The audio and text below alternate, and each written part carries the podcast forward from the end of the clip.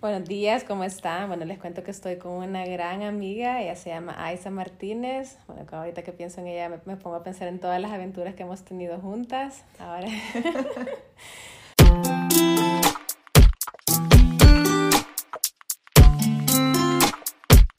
ahí nos vienen esas risitas ahí.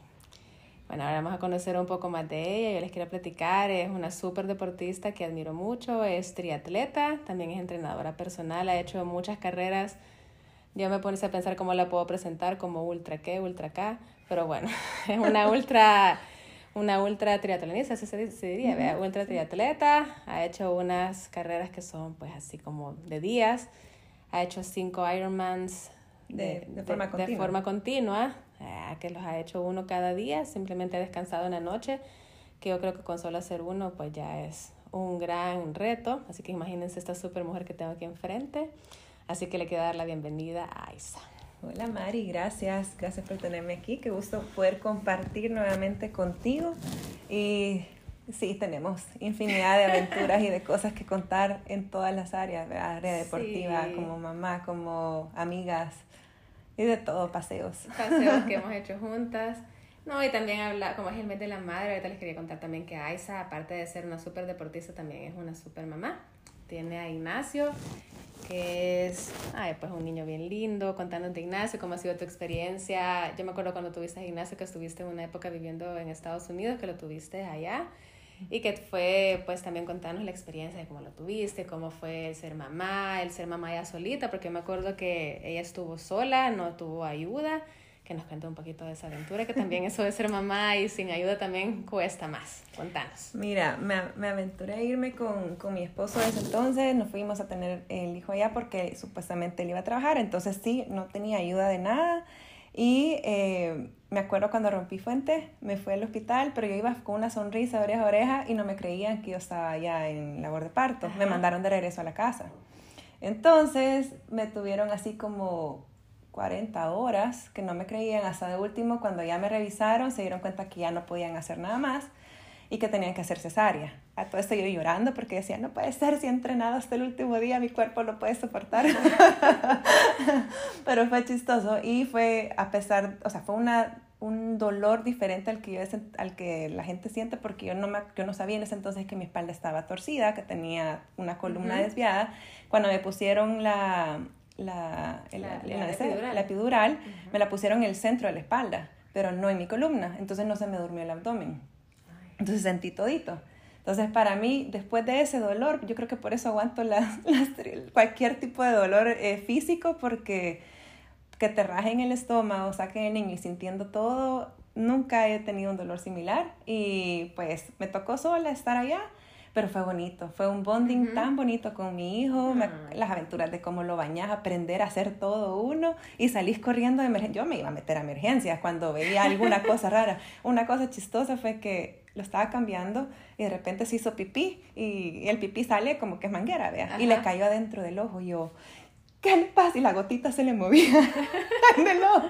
A las 3 de la mañana me tenías hablándole a mis papás, papá, papá, y yo, ¿qué pasa? Y yo, le cayó pipí, se han matado de la risa, como, ay, hija, quításelo, vea, pero como no para uno, nada. ajá, para uno solo, primerizo, vea. Sí. Entonces vas experimentando cosas y, y ya, allá me acompañaba en el coche y comencé a hacer ejercicio con él y desde chiquitito hasta la fecha pues hemos hecho muchas cosas juntos y él ha estado en todo, o sea, todos mis entrenos, ha estado en mis carreras, ha estado apoyándome en, y, y me comprende un montón. Entonces es bien bonito, bien bonito ir creciendo juntos y que las cosas que siempre han sido mis sueños los he podido continuar haciendo a pesar de, de ser mamá soltera y de estar con, con, o sea, la vida con él, con un niño y, y, y lo que ha sido bonito es que aprenden del ejemplo. Entonces hoy él le gusta sí. eso. A mí, yo me acuerdo una vez que hacer una triatlón contigo a, a, ¿cómo se llama? A Tical, ya, que fuimos, que fuimos con, con Marianita y con Ignacio. Y a mí lo que me encantó fue que la verdad que los niños, eso sí es cierto, los niños absorben lo que ven.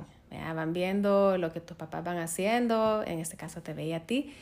Y yo me acuerdo que terminamos, hicimos la triatlón y al siguiente día nos metimos a nadar. Yo me acuerdo que estaba con Marianita, entonces Mariana tenía cuatro años, tres para cuatro, estaba más pequeña. Y tú te fuiste a nadar, y yo me acuerdo de Ignacio, yo me voy con mi mamá, y ahí veías a, y creo que nadaron como dos, dos kilómetros, ¿vean? Él nadó mil metros. Él nadó mil, pero veías a Ignacio que estaba conmigo, me dijo, no, yo me voy con mi mamá, y solo ves ese pedacito de carne ahí, siguiéndole en potencia, para alcanzarla. Y yo dije, y nadando en aguas abiertas. Y nadando en aguas abiertas. Estábamos en el lago, en Petén, ¿eh? vea, en el lago, estábamos en el lago, pues un lago precioso, pero nadar en aguas abiertas, él pequeño, ¿cuánto tenía en, el, en ese entonces? Siete, vea. Como siete, seis, siete Seis para siete, ajá, seis para siete, y yo solo vi a él como, se fue, y te alcanzó, o sea, nadó potencia por alcanzarla, y dije, wow, va siguiendo los pasos de su mamá. Ay, sí. Entonces, a mí me encantó porque es cierto, los niños tratan de imitar a sus papás y y es como él, como, como, como te ve para arriba y trata de, de, hacer muchas cosas como tú. Se ha metido mucho en el deporte también. Tú me contabas ahora que le gusta más lo sano y que se ha, se ha puesto más como las pilas en el, en el ejercicio. Ay, sí, ya le empezó la coquetería y ha adelgazado. ha adelgazado bastante. Pero él me dijo, mamá, yo, yo no, o sea, por más que a uno lo vean, es bien difícil que un hijo quiera o sea, sabe que hago ejercicio y él empezó a engordar por la pandemia y por, y por la ansiedad de comer y yo no le podía decir nada. Yo solo decía, hijo, te recomiendo esto, pero hasta que él dijo, mamá, quiero hacer tu dieta, quiero hacer eso de quitarme los azúcares, quitarme las harinas y hacerlo como, o sea, en disminuir la cantidad lo hicimos y ha bajado un montón, un montón y él se siente y se ve al espejo y camina con el pecho todavía todo, todo cholito y le dice, ¿verdad que me veo bien? Sabes que ahorita que mencionas, yo, yo siento, porque hay veces mamis que me quieren traer a sus niños porque han subido peso, pero saben que el consejo, que el niño o la niña tiene que querer hacerlo, venir y sentirse cómodo y si no se siente cómodo, pues no es el momento, no es el momento para que el niño empiece un proceso, sino que es como un día a la vez y todo en su momento. Y sabes qué, qué bonito ver cuando ellos lo agradecen, porque yo le ponía, le cambié la lonchera al colegio y le, no, ya no le ponía juguito, sino que le ponía solo agua, fruta. Y ya, yo decía, le doy un desayuno completo en la casa, que se vaya al colegio porque no necesita comer extra y llega a almorzar a las 12. Entonces, al principio de del colegio me llamaron que muy poquito le estaba poniendo. Después él me dijo, mamá, yo te quiero decir que gracias, porque es suficiente lo que me pones. Yo veo las loncheras de mis amigos que son pura, eh, que le ponen chucherías, que les ponen cosas que no son saludables y yo me siento bien con lo que yo estoy comiendo. Entonces, gracias porque me pones lo necesario, me dijo. Así que eh, es, chivo saber que van valorando y van aprendiendo a, a, a vivir una forma diferente y se siente mejor. Y tuvo su momento, como tú decís, en la pandemia se tiró la perdición con los azúcares y ya en su momento él dijo, vaya, la verdad que eso es lo que tengo que comer y gracias mami que tú me estás cuidando, pero él lo vio. Y obviamente los fines de semana siempre nos damos un día a que comamos el postre que queremos o pues alguna, alguna cosa que nos gusta, ¿verdad? Que en el caso de él, la hamburguesa, le encanta. pero sí es importante tener un balance. Sí, yo siento que sí, ponerle y eso también ahorita los que están a dieta, los que están a dieta, no pasa nada si un día, si hoy es lunes, ¿verdad? o si hoy es martes y comiste mal, y rompiste el régimen, almorzaste súper mal, entonces cenás normal y ahí seguís. No significa que todo se fue al suelo y que tenés que tirar la basura y volver a esperar el lunes para empezar, sino que seguís el, el, mismo, el siguiente tiempo de comida comiendo lo que te tocaba y no pasa nada, no vas a engordar. Eso es un mito. Sí, sí, la mayoría de veces es cierto, dicen, bueno, la regué el lunes, ni modo, comienzo hasta el otro lunes. Eso es lo más común. Y no pasa nada. Y es el miedo, o a veces querés como hacerlo tan perfecto el menú y no tienes que hacer un menú al pie de la letra, sino que decir, vaya, eh, voy a seguirlo, que esto va a ser mi guía, pero hoy me invitaron a almorzar, voy a almorzar lo que me sirvan y no pasa nada que no sea. Y eso, eso grabátelo en tu mente, no pasa nada, tu cuerpo no va a fallarte, simplemente estás comiendo lo que te toca, lo que te sirvieron y, el, y cenar ya lo que te toca en la dieta, pero hay que ser flexible y no estar como obsesionado con eso. Y también hay ciclos, ¿verdad? Que uno, que uno pasa dependiendo de las metas que tiene. Cuando yo estoy entrenando un montón, me pongo regímenes régimen súper fuertes, pero de repente ya te dan ganas de estar como relax y decir, ya no quiero estar pensando en, en que no puedo, no puedo comer esto, no puedo comer lo otro. Entonces es rico como el balance también. Sí, yo siento que el cuerpo necesita como un balance, lo que tú estás diciendo, no todo tiene que ser perfecto y darte tu tiempo, si hay días que no tienes ganas de hacer ejercicio, pues no hagas, no pasa nada, y yo siento que es un día a la vez, un día tampoco vas a dejar los siete días sin hacer nada.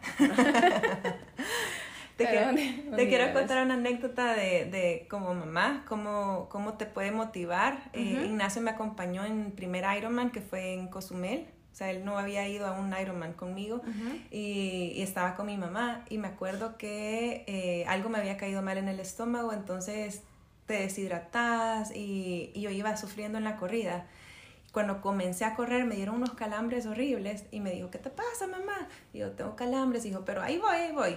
Sabía que tenía que pasar por ahí tres veces. La siguiente vez que pasé me dijo, mamá, ¿cómo estás? Yo, estaba, yo había pasado vomitando del otro lado, había pasado súper mal, pero cuando pasaba donde él, yo sonriendo y la super mamá veía, ay, bien, hijo, bien. Ay, qué bueno, es que fíjate que he pasado orando por ti.